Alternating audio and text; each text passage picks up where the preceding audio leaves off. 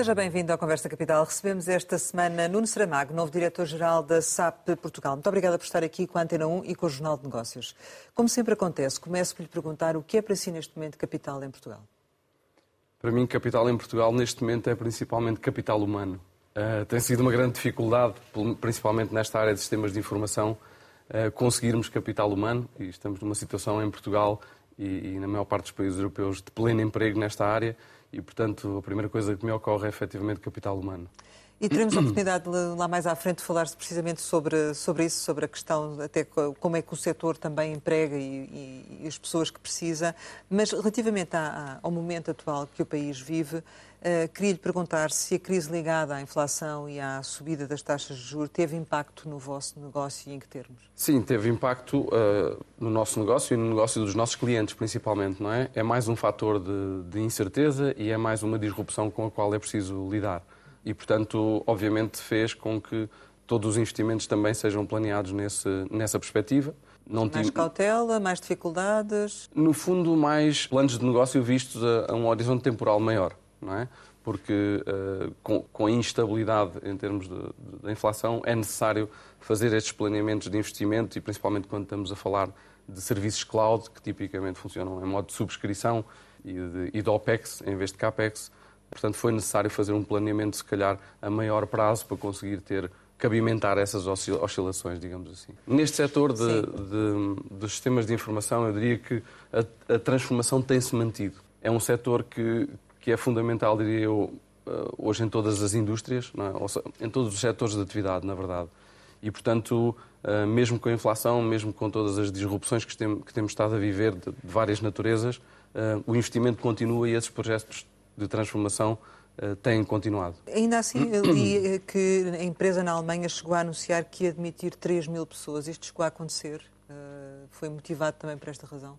Nós fizemos um, um, um programa, efetivamente, de uh, alteração de funções e posso lhe dizer que, no caso de Portugal, tivemos a sorte de conseguir realocar todas estas pessoas. Portanto, acabámos por não ter ninguém a sair da empresa e, portanto, foi um programa que não foi determinante no sentido, ok, estas uh, pessoas ou estas funções vão ser eliminadas e é o fim do caminho, não. Fizemos um programa de reposicionamento das pessoas. Eram quantas pessoas estavam em causa né, e que foram recolocadas? Em Portugal? Sim, sim. Era um número baixo, à volta das 10 pessoas. Certo. Mas e no, no resto da, da empresa? Portanto, na Alemanha isso aconteceu ou chegou a acontecer? Uh, na Alemanha também julgo que não. Okay. Na, na Alemanha também julgo que não.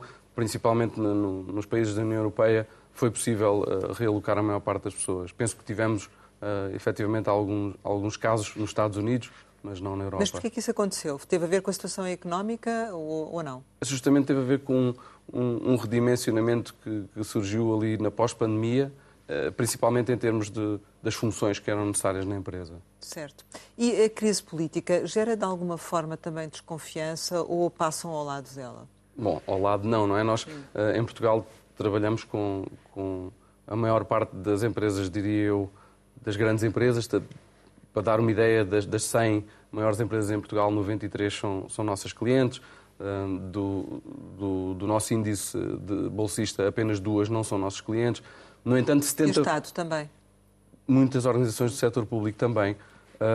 no entanto, 70% de, de, dos nossos clientes são PMEs, como é normal no, no tecido empresarial português. Agora, portanto, imunes não somos, mas diria que não é comparativamente a todas as outras disrupções geopolíticas, pandemias, inflação, como mencionou, eu diria que não é um tema que, que seja mais grave do que esses. E ainda assim ponderam os vossos investimentos num cenário em que não se sabe muito bem quem é que vai governar o país?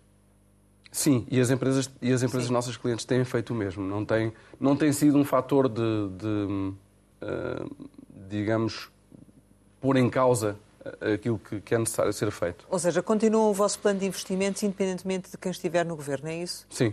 Uh, imagino que a aprovação do Orçamento de Estado também tenha sido, de certo modo, tranquilizador, ou não? Sim, e principalmente para os nossos clientes, como mencionava na, no, no setor público. Nós temos clientes quer na, na, administração central, quer na administração mais local, e aí, obviamente, que há, empresas destas do setor empresarial do Estado que estão dependentes do orçamento, e, portanto, aí, obviamente, que influencia, não é? E pode um, no fundo, ter que obrigar aqui a algum replaneamento, mas a aprovação do, Orçamento de Estado, obviamente, que ajudou, não é? Vocês têm alguma ligação? Eu creio que não, mas de qualquer das formas eh, gostava que, que, me dissesse a, a, este projeto da Start Campus, que agora tem sido colocado em causa em termos de, de justiça, digamos assim. Não, nós não temos nenhuma ligação a esse projeto. Temos sim eh, vários clientes que estão a trabalhar na transição energética e com quem também estamos a trabalhar, eh, com energias verdes e energias renováveis. Indiretamente, é isso? Através uh, de, de, clientes? Sim, são sim. clientes nossos que trabalham em, normalmente em, em, projetos de, de hidrogênio e de, uh, de, outras fontes de energia diferentes das mais habituais hoje em dia. Hum. Como é que olha para esta situação da, da, da Star Campus e este cenário que, que de repente surgiu, estando ligado também um pouco à área e, enfim, uh, e esta dinâmica entre governo e empresários e estas ligações que se estabelecem?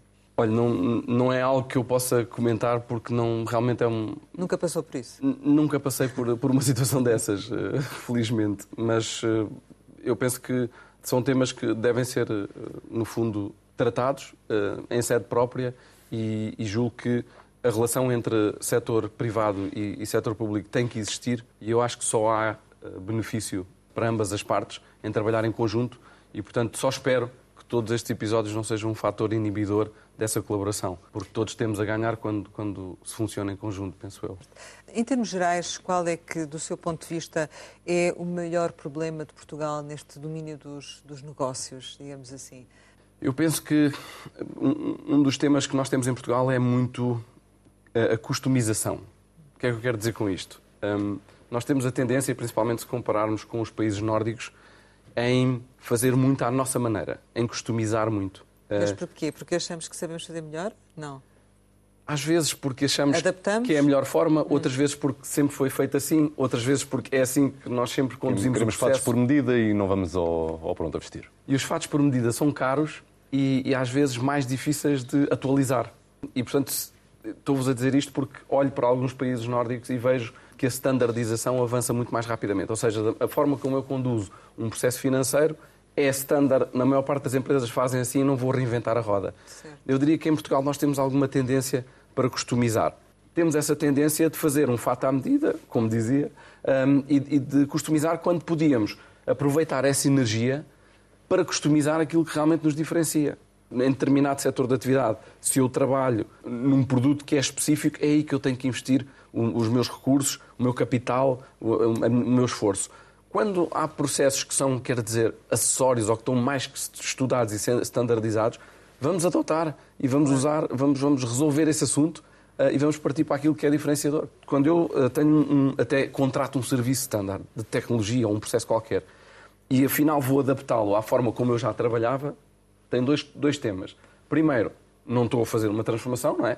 Estou a adaptar o meu novo sistema à forma que já trabalhava e depois, quando esse sistema tiver uma, uma atualização, não é? quando vier ali uma nova legislação, uma nova eh, até forma de fazer aquele processo, porque se chegou à conclusão noutras empresas ou numa comunidade que é a melhor forma de o fazer, eu já não vou conseguir atualizá-lo na minha empresa, porque divergi daquilo que era esse standard. Uhum. Portanto, eu acho que às vezes é um, é um tema para nós um, questionar tanto aquilo que, que, já está provado. Mas isso é porque os gestores têm dificuldade em aceitar isso? Ou, enfim, onde é que há falta de abertura? Eu, eu diria que é um tema, muitas vezes, de, de gestão da mudança, não é? E não, não acho que seja só dos gestores. Os gestores têm um papel importantíssimo. Porque os gestores podem dizer, muito bem, a minha equipa pede-me para fazer este, este fato à medida, este processo à medida, vamos lá uh, questionar. É mesmo necessário? É isto que nos diferencia no mercado e em relação à nossa concorrência? É isto que faz com que os nossos clientes fiquem mais satisfeitos? Portanto, aí há certamente um, um, um, papel decisor dos gestores. Agora, tem muito a ver com, com todos nós, com, a equipa e com, e com a forma como trabalhamos. Se isso é muito bom, às vezes quando nós temos que resolver problemas ad hoc, não é? Como uhum. problemas que são desenrascar, e aí é muito bom o nosso espírito inventivo, às vezes na, na, na standardização e na possibilidade de eu rentabilizar o caminho que outros já fizeram, cria mais alguma, é mais alguma entropia, não é? Mas, mas parte do. Já agora eh, fiquei curioso com, com esta sua observação. Parte do negócio da SAP não está envolvido exatamente na customização de produtos para os clientes? Uh, mas uma parte uh, que, que, digamos assim, é esta diferenciadora das empresas. Portanto, sim, também é lucrativo para a SAP, e posso lhe responder muito diretamente, é lucrativo para a SAP se alguém agarrar num sistema SAP e o puser totalmente à sua medida, não é? Porque também vai usar mais ferramentas novas, mais componentes. Daí a minha curiosidade em questioná-lo, porque fez a observação que, claro, que e, aparentemente iria contra o seu próprio interesse, não é? E, e faz muito bem, mas, mas isso cria-nos outra dificuldade mais à frente, que é de conseguir trazer inovação e novas tecnologias àquele cliente à velocidade que a economia hoje em dia nos exige. E, portanto, cria-nos um obstáculo à frente muito maior do que no curto prazo fazer esse custo. Qual é o volume de negócios que a SAP espera para, para este ano? A SAP Portugal, já agora dou-lhe também uma perspectiva de, de, da empresa, da nossa operação cá em Portugal. Nós somos atualmente 684 pessoas e temos um centro de serviços uh, da SAP que anda à volta das 400 pessoas e depois temos mais umas uh, 150 à volta disso que trabalham especificamente para Portugal e as restantes trabalham em diversas funções internacionais. Um, e, e, portanto, a SAP tem uma, uh, digamos assim, a nossa receita não é apenas o software e serviços que uh, vendemos em Portugal, mas também exportamos uh, serviços. E, portanto, o, o, nosso volume de negócios anda atualmente à volta dos 150 milhões de euros. E, e conta que ele se mantenha uh, estável no, no, próximo ano, que cresça? Não, não, Quais nós, são as nós, perspectivas? Nós contamos que crescer e normalmente nós crescemos a, a, dois dígitos ao ano. E espera repetir essa tendência em 2024? Sim, sim. Um crescimento a dois dígitos. E para uh, lhe dar uma ideia, no, o, nosso, o nosso negócio de cloud especificamente, portanto nós estamos a fazer um, uma passagem dos nossos clientes que tinham um software on-prem, não é? Como um, uma licença perpétua, um produto, para um serviço na cloud porque nos permite a tal agilidade, rapidez de atualização, entregar inovação rapidamente. E, e, a taxa de crescimento nessa área tem sido na ordem dos 27% ao ano, no cloud especificamente. Os 150 milhões que referia é para 23, é isso? Uh, sim, é, é, para, é, é, é, o atual, é, o atual. É o atual e é o que esperas ao final do ano é, este valor, é isso? Uh, este ano maior? esperamos crescer, crescer em relação aos 150 milhões, será, será superior. Será superior a 150 milhões. Sim, Enquanto? Sim. Não tenho ideia. Sim, não gostava de.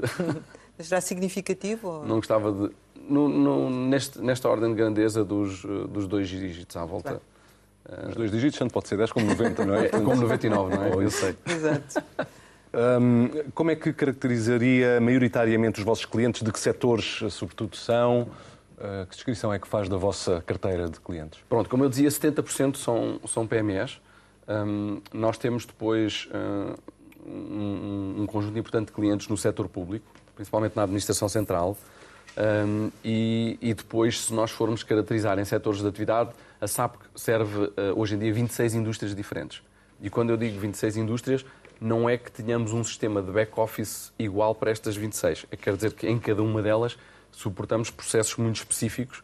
Por exemplo, se pensarmos em uh, combustíveis fósseis, oil and gas, nós suportamos desde a exploração um, até à transformação, até chegar ao, ao, combustível do carro de cada um de nós. Portanto, e é um processo específico desta indústria. Nestas 26, nós temos sempre processos específicos, quer sejam de produção, de fabrico, um, para, para servir estas indústrias. Em Portugal, eu, dizia, eu diria que a maior parte dos uh, nossos clientes, um, o, o, grande volume está no, no setor da energia e recursos naturais, no setor do retalho, talvez seja o segundo mais importante, um, e depois talvez o terceiro seja na, na área de, dos produtos de consumo e, de, e na área industrial. Se calhar os três principais são estes. Já, já, já sublinhou que a grande parte da, da carteira de clientes da SAP, refletindo de resto o que se passa no país, é constituída por pequenas e médias empresas. O que é que considera que faz falta, se é que alguma coisa faz falta, para que as pequenas e médias empresas deem o salto e ganhem escala? Este, este tema que nós falávamos da standardização pode definitivamente ajudar. E outra coisa que, que nos parece que ajuda bastante é esta democratização que nós estamos a assistir nas, uh, nas últimas tecnologias, como seja o caso da inteligência artificial. Já vamos falar disso mais à frente, sim. A partir do momento em que nós conseguimos ter alguma standardização, servir estas empresas mais pequenas, que é a maioria do nosso tecido empresarial, uh, através de serviços na cloud.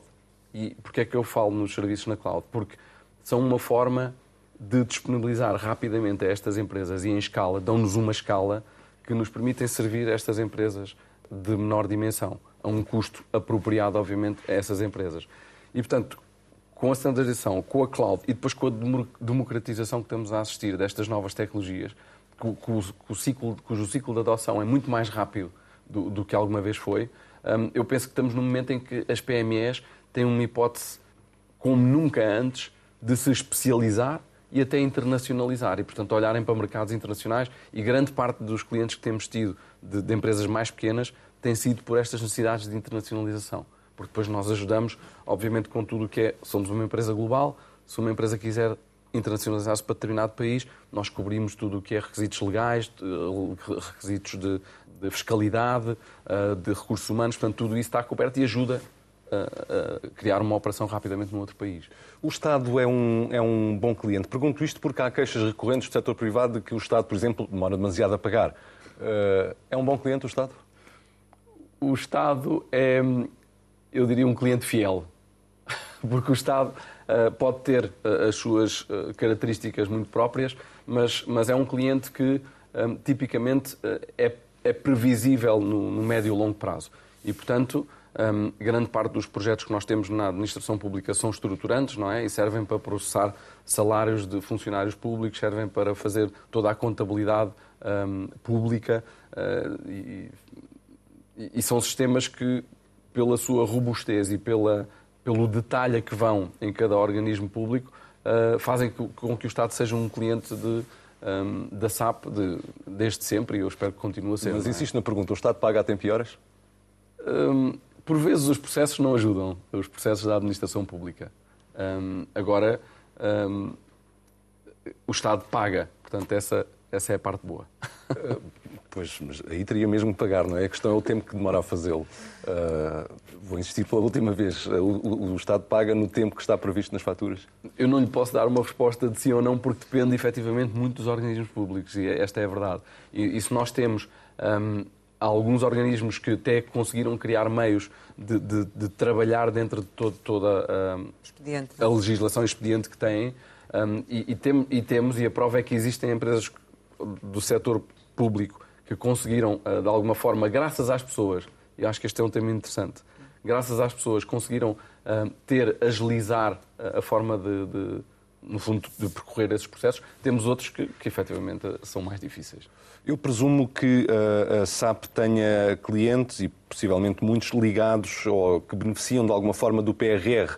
Como é que uh, olha para o programa? Uh, como é que acha que ele de facto pode ajudar ao país? Ele está a chegar às empresas de facto ou não? Muito lentamente. Muito lentamente. O, o, o, o PRR, um, eu diria, criou-nos uma grande expectativa inicial e, e não tem sido executado à velocidade que nós inicialmente pensávamos. E, portanto, eu acho que é uma oportunidade única que temos, mas efetivamente não tem sido, como nós achávamos no início, um programa, porque lá está, ah, é financiamento, mas provavelmente não, não trouxe grandes diferenças em termos de agilização dos tais processos que falávamos há pouco. Ah, isso é uma queixa que é um comentário que lhe chega dos, dos seus clientes? Uh, recorrente, menos recorrente? Não, não, chega em forma de comentário, mas tínhamos alguns projetos que estavam dependentes disso e que ainda não se materializaram. Vocês estão envolvidos no PRR através de, de, de, de algumas empresas ou diretamente? Não, ou... Tipicamente, os, os, nossos clientes têm projetos de, transformação que se candidatam a fundos do PRR um, e que depois têm tecnologia por trás, não é? E é, é a partir daí que nós depois estamos, um, sentimos não é? a execução ou não desses projetos. Portanto, diretamente não estão envolvidos em nenhum processo, em nenhuma agenda? Não, diretamente a, SAP, não. a, própria SAP não. não. Nós não, não temos nenhuma candidatura local. E em relação à, à importância das exportações no tecido uh, económico nacional e nos clientes da, da, SAP, já há pouco falou, abordou uh, uh, esse tema, mas, mas, de passagem eu gostava de, de insistir. Nota essa vontade na, na vossa carteira de clientes de olhar para o mercado externo como uma, um fator de crescimento da empresa? Sim. Sim, sem dúvida. E, e não só nas grandes empresas, mas eh, muitas empresas também de, um, em PMEs, em empresas de, de produtos de consumo, uh, eu diria até, até empresas bastante recentes uh, e que olham imediatamente desde a sua gênese para o mercado internacional como uma, um, enfim, como uma, um veículo de crescimento. E, e a SAP tem produtos ou serviços vocacionados especificamente para as exportações ou está incluído nos, nos produtos Sim, gerais que vendem? Tem, tem, para não lhe falar novamente como, como há pouco de, de, todas as localizações, entre aspas, um, que ajudam a essa internalização, depois nós temos produtos muito específicos um, que permitem operar numa economia global. e talvez um dos melhores exemplos sejam os produtos de, de suporte à cadeia logística, aquilo que nós chamamos a, a cadeia de valor. Portanto, aí temos, temos soluções muito interessantes que permitem às empresas posicionar-se quer como fornecedores, quer como clientes, em mercados globais e digitais que, eh, que lhes dão, obviamente, uma escala muito maior, não é? Aqui, relativamente a Portugal, as vossas exportações são para onde? Uh, o que é que exportam aqui de Portugal e para do, do, As nossas exportações cá Sim. são principalmente do, do, centro de serviços que, que lhe falava. Portanto, são, nós exportamos serviços. E, eh, e a maioria é para países da, da Europa, para uhum. países europeus. Um, e que tipo de serviço que, que, é procurado mais? Normalmente são projetos de implementação SAP. Um, e um, posso lhe dar alguns exemplos. Nós, o, o, projeto, por exemplo, de vendas online da, da Nespresso, nós podemos usar uh, uh, na app ou, ou, ou no, no, próprio site, foi desenvolvida a partir de serviços uh, aqui, aqui de Portugal. Um, e, portanto, há muitos projetos assim que são desenvolvidos cá para clientes estrangeiros. E isso acontece cada vez com mais frequência? Essa procura está a aumentar? E em, em, em que percentagem é que está a aumentar essa procura para, para esses serviços? Sim, está a aumentar porque realmente nós temos um, um, um capital humano muito forte, temos, uh, temos pessoas com muita qualidade uh, em termos técnicos, mas também um bom nível de inglês e que ajuda muito um, a, que, a, que, as pessoas, os recursos portugueses sejam valorizados nesses, nesses, projetos. Acabam por ser competitivos também com as outras empresas do, do grupo ou não, aqui em Portugal? Sim, sim. Nós, em que hum, medida? Nós temos, este, este centro de serviços é muitas vezes utilizado um, pelos países do norte da Europa, da SAP, uh, e, e, até por alguns países, pela ligação que temos a alguns países africanos, uh, porque, porque efetivamente somos competitivos face à relação preço-qualidade que oferecemos. Uh, por exemplo, uh, este ano, qual é que será o nível das exportações? Qual é a percentagem? Tipicamente anda à volta de um terço do volume de negócios que eu, que eu lhes falei. E a perspectiva também é crescer no próximo ano, é isso? Sim, e aí também a perspectiva é, é crescermos. Um, mas o que nós temos tentado. Ou seja, o arrefecimento também ao nível da Europa não vai criar problemas a esse nível. O arrefecimento económico, nomeadamente economias como a Alemanha, a Espanha, etc. Até ao momento não. não e o que nós temos tentado fazer também muitas vezes é capitalizar uh, esse know-how das várias indústrias que o nosso centro de serviços tem para projetos nacionais e temos-lo feito cada vez, eu diria, nos últimos dois anos com mais frequência. Uhum. Uh, ainda relativamente ao PRR, só para concretizar, porque uh, pronto, vocês não estão envolvidos diretamente, mas há empresas com que trabalham que estão envolvidas. Tem ideia do, do, do volume que está aqui em causa, do, do de investimento uh, que está parado à espera de, de solução, no que diz respeito a, a, às empresas que vocês têm? Não lhe consigo quantificar. Não, não lhe consigo quantificar uh, qual seria o volume. Mas, enfim, digamos que do universo de empresas que, com que vocês estão a trabalhar, que estão ligadas a estas verbas do PRR, uh, eh, enfim, uh, a maior parte está à espera? Alguma. Não, eu diria, eu diria que talvez uns 25%, se calhar, da nossa base instalada nas PMEs uh, estaria com, com projetos desse, desse tipo. Agora, depois isto não significa que todos os projetos de transformação dessas empresas dependam do, do PRR, não é? Mas Exato. Vamos agora falar um bocadinho sobre os, os, vossos planos, ou aprofundar um bocadinho melhor os vossos planos. E há uma curiosidade com que fiquei há pouco, quando estava a ouvi-la falar sobre o envolvimento que tem, uh, uh, enfim, nos, nos, na área das, das novas uh, energias e nessa. como é que, do seu ponto de vista, a evolução de Portugal, ou seja, aquilo que Portugal fizer em termos de desenvolvimento também nessas áreas, beneficia ou não a vossa empresa. Ou seja, é vantajoso estar em Portugal enquanto Portugal seguir esse caminho. Se Portugal deixar de seguir esse caminho, do ponto de vista político, se essa não for uma opção estratégia, deixará de ser vantajoso. Portanto, em que medida é que as coisas se conjugam? Sim, eu, eu penso que é vantajoso para o nosso país como um todo seguir esse caminho da transição energética e das novas energias. E... Ou seja, não, não tem volta. Acho que isso é um. E eu acho que é um tema até, acho que é um fator diferenciador da, da Europa, atualmente na economia mundial. Mas fazemos mundial. diferença, sente isso? Eu, eu sinto que sim, que, que, que esses projetos de transformação em Portugal ajudam-nos a ter não só uma imagem melhor dentro da Europa, mas também a transformar a nossa economia. E a SAP, a nível eh, global, tem um grande compromisso com a sustentabilidade. E sustentabilidade não estou a falar só das emissões de CO2, estou a falar de tudo o que é a pegada de uma empresa no seu processo de produção, de consumos de recursos, da água, do que seja, de consumos energéticos. E, portanto, a SAP, nós sempre fizemos processos da área financeira e contabilística. E, e antes tínhamos o top line e o bottom line. E agora temos um green line no sistema e podemos tomar decisões nos nossos processos, como falávamos há pouco da logística, e podemos tomar decisões e saber no sistema imediatamente qual é o impacto uh, ambiental que essas decisões vão ter.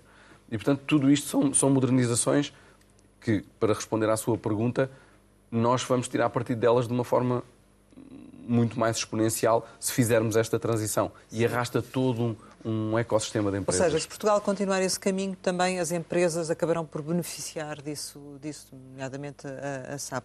Vocês eh, tinham nos planos a intenção de abrir um terceiro centro de serviços no país. Isso avança? Sim, isso, isso porquê? Porque nós temos uh, atualmente duas uh, equipas de desenvolvimento da nossa plataforma tecnológica em Portugal, que desenvolvem essa plataforma para ser vendida aos clientes em todo o mundo.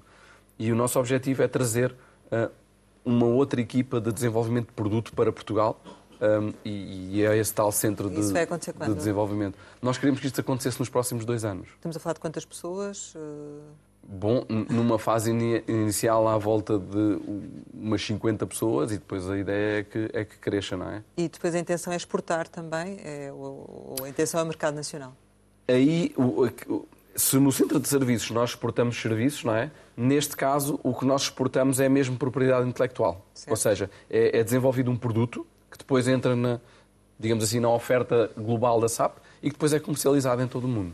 Já nos disse há pouco que há mais uh, procura pela migração dos serviços de SAP para, para a nuvem, não é? Uh, 27%, que, é que foi... Tem sido Sim. a taxa de crescimento ao ano. Uh, nota que há uma mudança de, de, mentalidade, digamos assim, ou ainda há alguma desconfiança neste, neste processo? Não, eu acho, que, eu acho que neste momento nós ultrapassámos completamente essa desconfiança.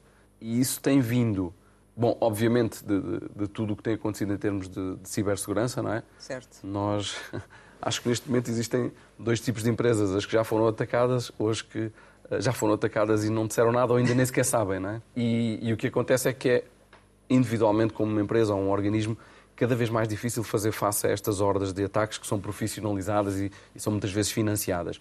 E quando se move para a nuvem, para a cloud, nós vamos para um data center onde há escala, onde estão muitas empresas, onde as últimas tecnologias são aplicadas e onde com essa escala é possível fazer face a essas hordas de ataques.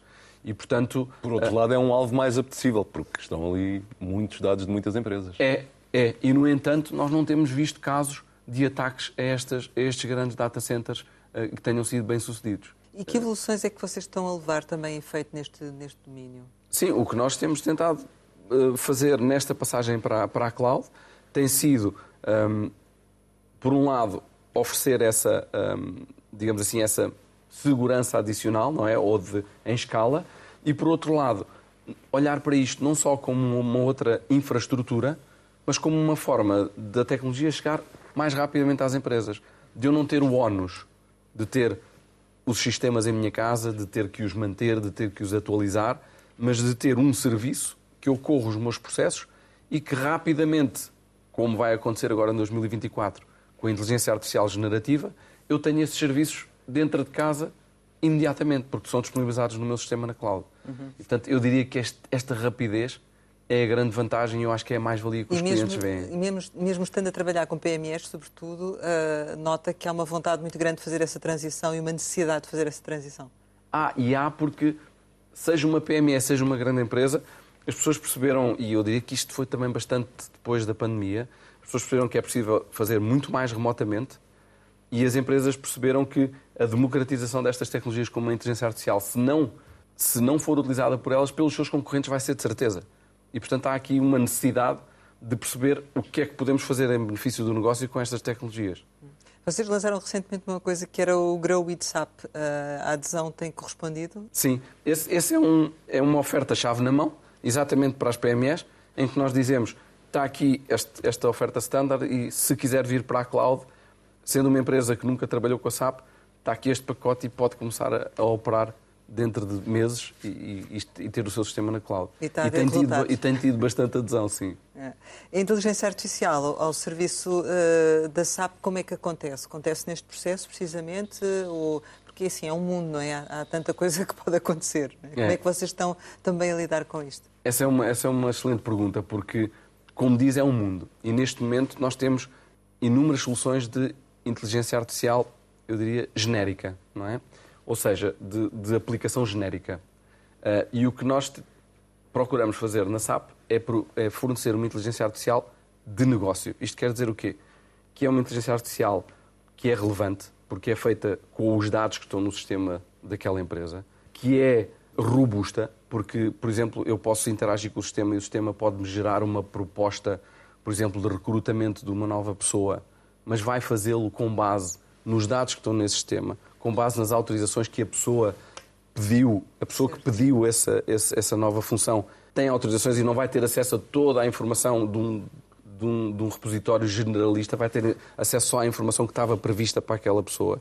E depois, num terceiro tema diferenciador e que eu acho muito importante, que é ser uh, responsável, responsável em termos de ética. Ou seja, nós estamos no caminho da frente com a União Europeia, com, com, a lei que foi feita para a inteligência artificial e a sua aplicabilidade nos vários setores de atividade, uh, e a SAP tem, desde 2008, um comitê de ética que procura exatamente assegurar que tudo o que nós desenvolvemos é feito de acordo com princípios de igualdade, de inclusão eh, e que respeita estas legislações na linha da frente da União Europeia. Mas vocês aqui neste domínio têm que ir com pequenos passos ou sentem que há uma pressão grande para avançar e para pôr realmente a inteligência artificial ao serviço daquilo que é o vosso trabalho?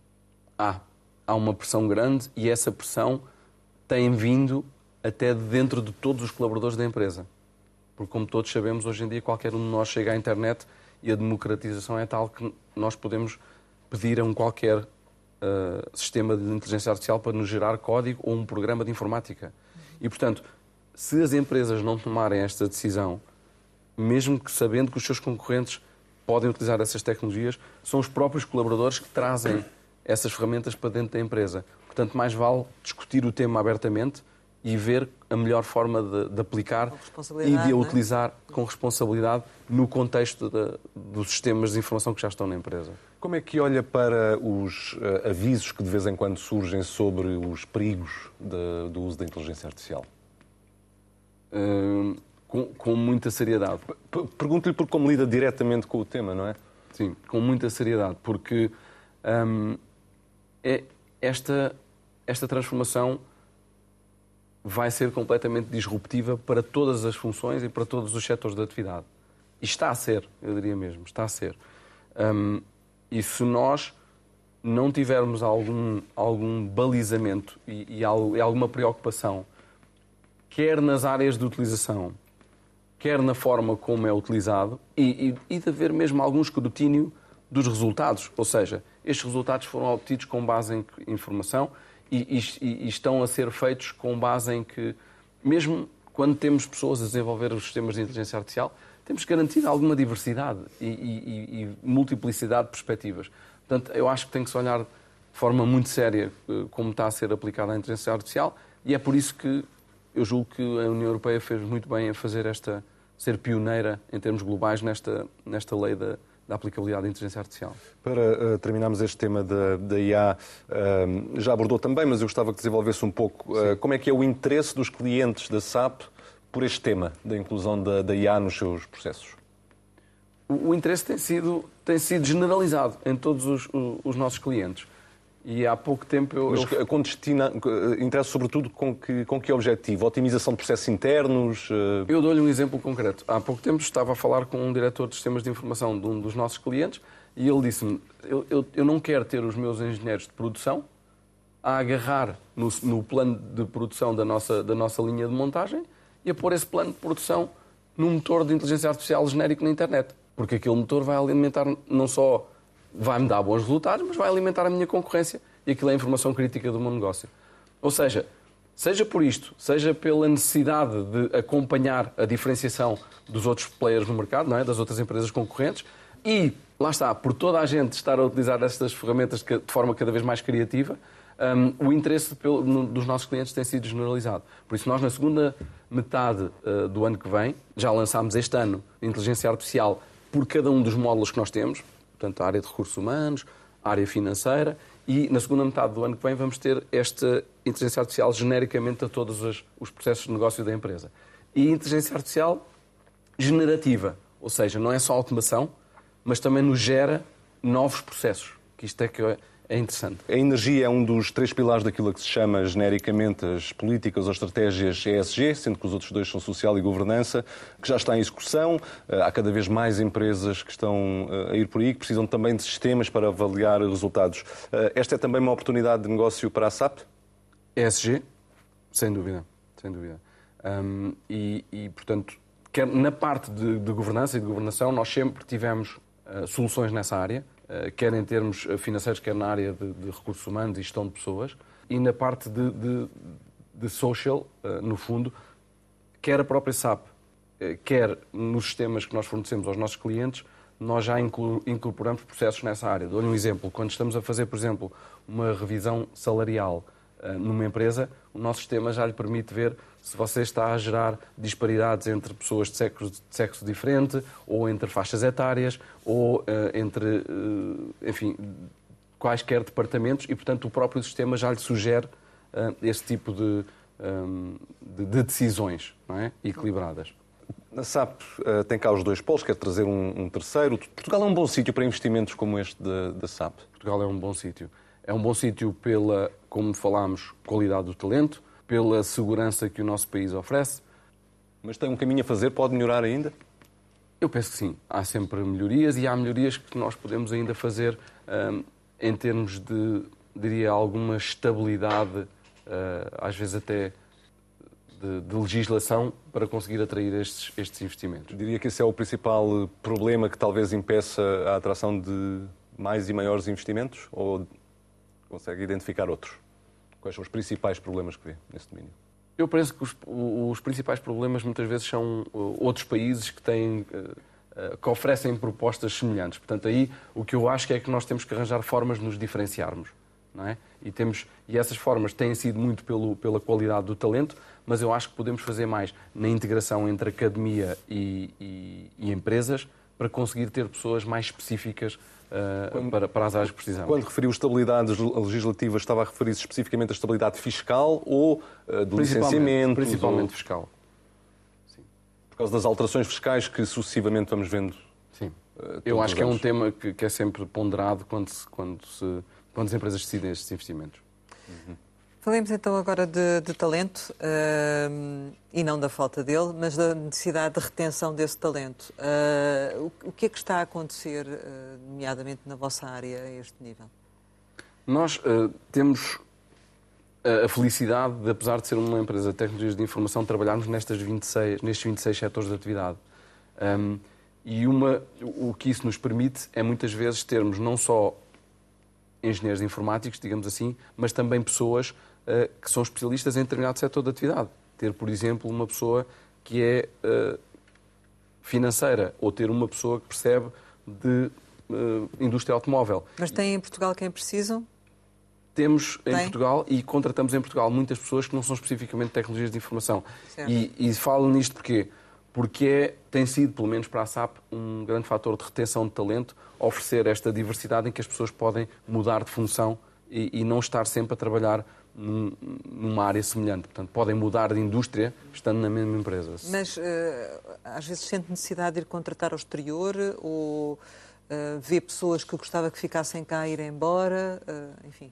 Sim, há, há, nós, nós preferíamos que muita gente ficasse em Portugal e tentamos oferecer isto com este centro de serviços em que as pessoas podem ficar no país e trabalhar para, para outras localizações. Agora, respondendo à outra parte da pergunta, nós eu penso que podíamos fazer também muita coisa para uh, atrair mais gente para o nosso país. E nós temos conseguido fazer isso na SAP. Nós temos nestas 684 pessoas 18 nacionalidades diferentes. E um, eu penso que também uma coisa que podemos utilizar é atrair outras pessoas para viver cá. Portanto, não... Continua a haver mercado para esta questão das novas tecnologias e para aqueles que, que, terminam a sua formação? Continua a haver mercado em Portugal? Há mercado em Portugal? Sem dúvida, sem dúvida. Nós, temos, nós estamos, como lhe dizia, num mercado de pleno emprego. Uh, e, e, neste caso não é só a SAP, são as outras empresas, nossas concorrentes, os nossos clientes. Toda a gente procura uh, perfis nestas áreas de tecnologia Uh, e, portanto, continua a haver muita, muita oferta. E como, uh, como é que se consegue competir naquilo que são chamados os nómadas digitais, que estão em Portugal, mas trabalham para empresas eventualmente concorrentes da SAP, mas noutros países que têm uma capacidade e uma disponibilidade financeira maior? Bom, não diria que se, que se consiga competir, não é? Essa é, essa é uma realidade que hoje em dia nós encontramos e que nós na SAP tentamos fazer uma proposta de carreira que motive essas pessoas a alguma estabilidade. E temos conseguido algumas dessas pessoas recrutá-las para, para a SAP. Não é só Agora, aspecto salarial? Não, é muitas, é muitas vezes a liberdade de trabalho híbrido, de não haver uma obrigatoriedade de, de se deslocar a um determinado local e depois, eu, eu julgo principalmente nas gerações mais jovens, há muita a necessidade de refrescamento e, e, desafios constantes, que é o que permite tal tema das indústrias de trabalhar em diferentes projetos para vários clientes internacionais. Eu, aqui tem sido um fator, pelo menos, da atratividade que temos conseguido. Uh, eu, eu, também li recentemente que vocês estavam envolvidos no programa Promove, que, que junta o Estado e, e, as empresas para dar novas qualificações, porque essa, certa altura, eh, acabará por ser também um problema, para além daquelas pessoas que vão embora, é aqueles que, cujas funções deixaram de ser necessárias e precisam de ser requalificados. Eh, em que medida é que esse pode ser realmente um problema, até com a entrada da inteligência artificial e de tudo mais, não é? Sim, é verdade. Nós somos membros fundadores do, do Promove em Portugal, juntamente com a Nestlé e com a Sonai e, e, e, também com o Instituto de Emprego e Formação Profissional. Alargámos agora a mais empresas recentemente e para nós é, um, é também uma grande fonte de talento este reskilling, não é? De conseguir que pessoas tinham determinadas competências uh, e, e que provavelmente já não são já não oferecem carreiras atrativas, oferecer-lhes uma nova opção em termos de competências e requalificá-las para, para esta indústria de tecnologias. Ou seja, acha que se devia apostar mais nisso, que, que tem que ser um caminho a seguir? Eu, eu julgo que sim, eu julgo que sim e, e, e neste momento está a fazer-se uma coisa boa neste programa, que é garantir que se estão a requalificar pessoas com o perfil que as empresas precisam e, portanto, nós temos, oferecemos essas, essas vagas e temos motivado as empresas um, do grupo de utilizadores SAP em Portugal, inclusivamente, para oferecer essas vagas de forma a formar as pessoas com as competências que são necessárias.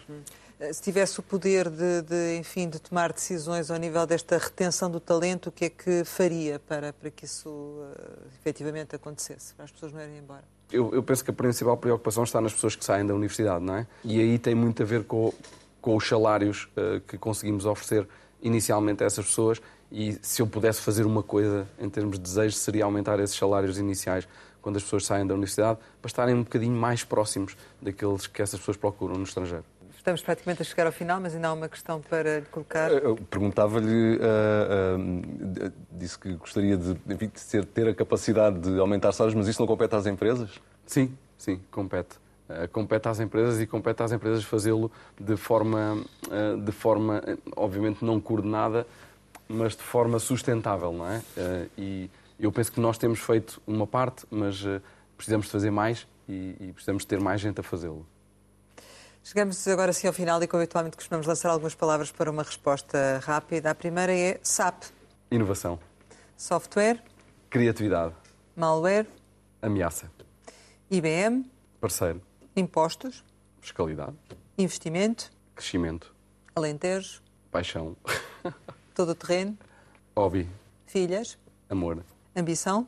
Crescimento em conjunto. Natal? Família. Portugal. Casa. Nuno Saramago, muito obrigada por ter estado aqui com a Antena 1 e com o Jornal de Negócios. Pode rever este Conversa Capital com o diretor-geral da SAP Portugal em www.rtp.pt. Regressamos para a semana, sempre neste dia, esta hora, e claro, contamos consigo.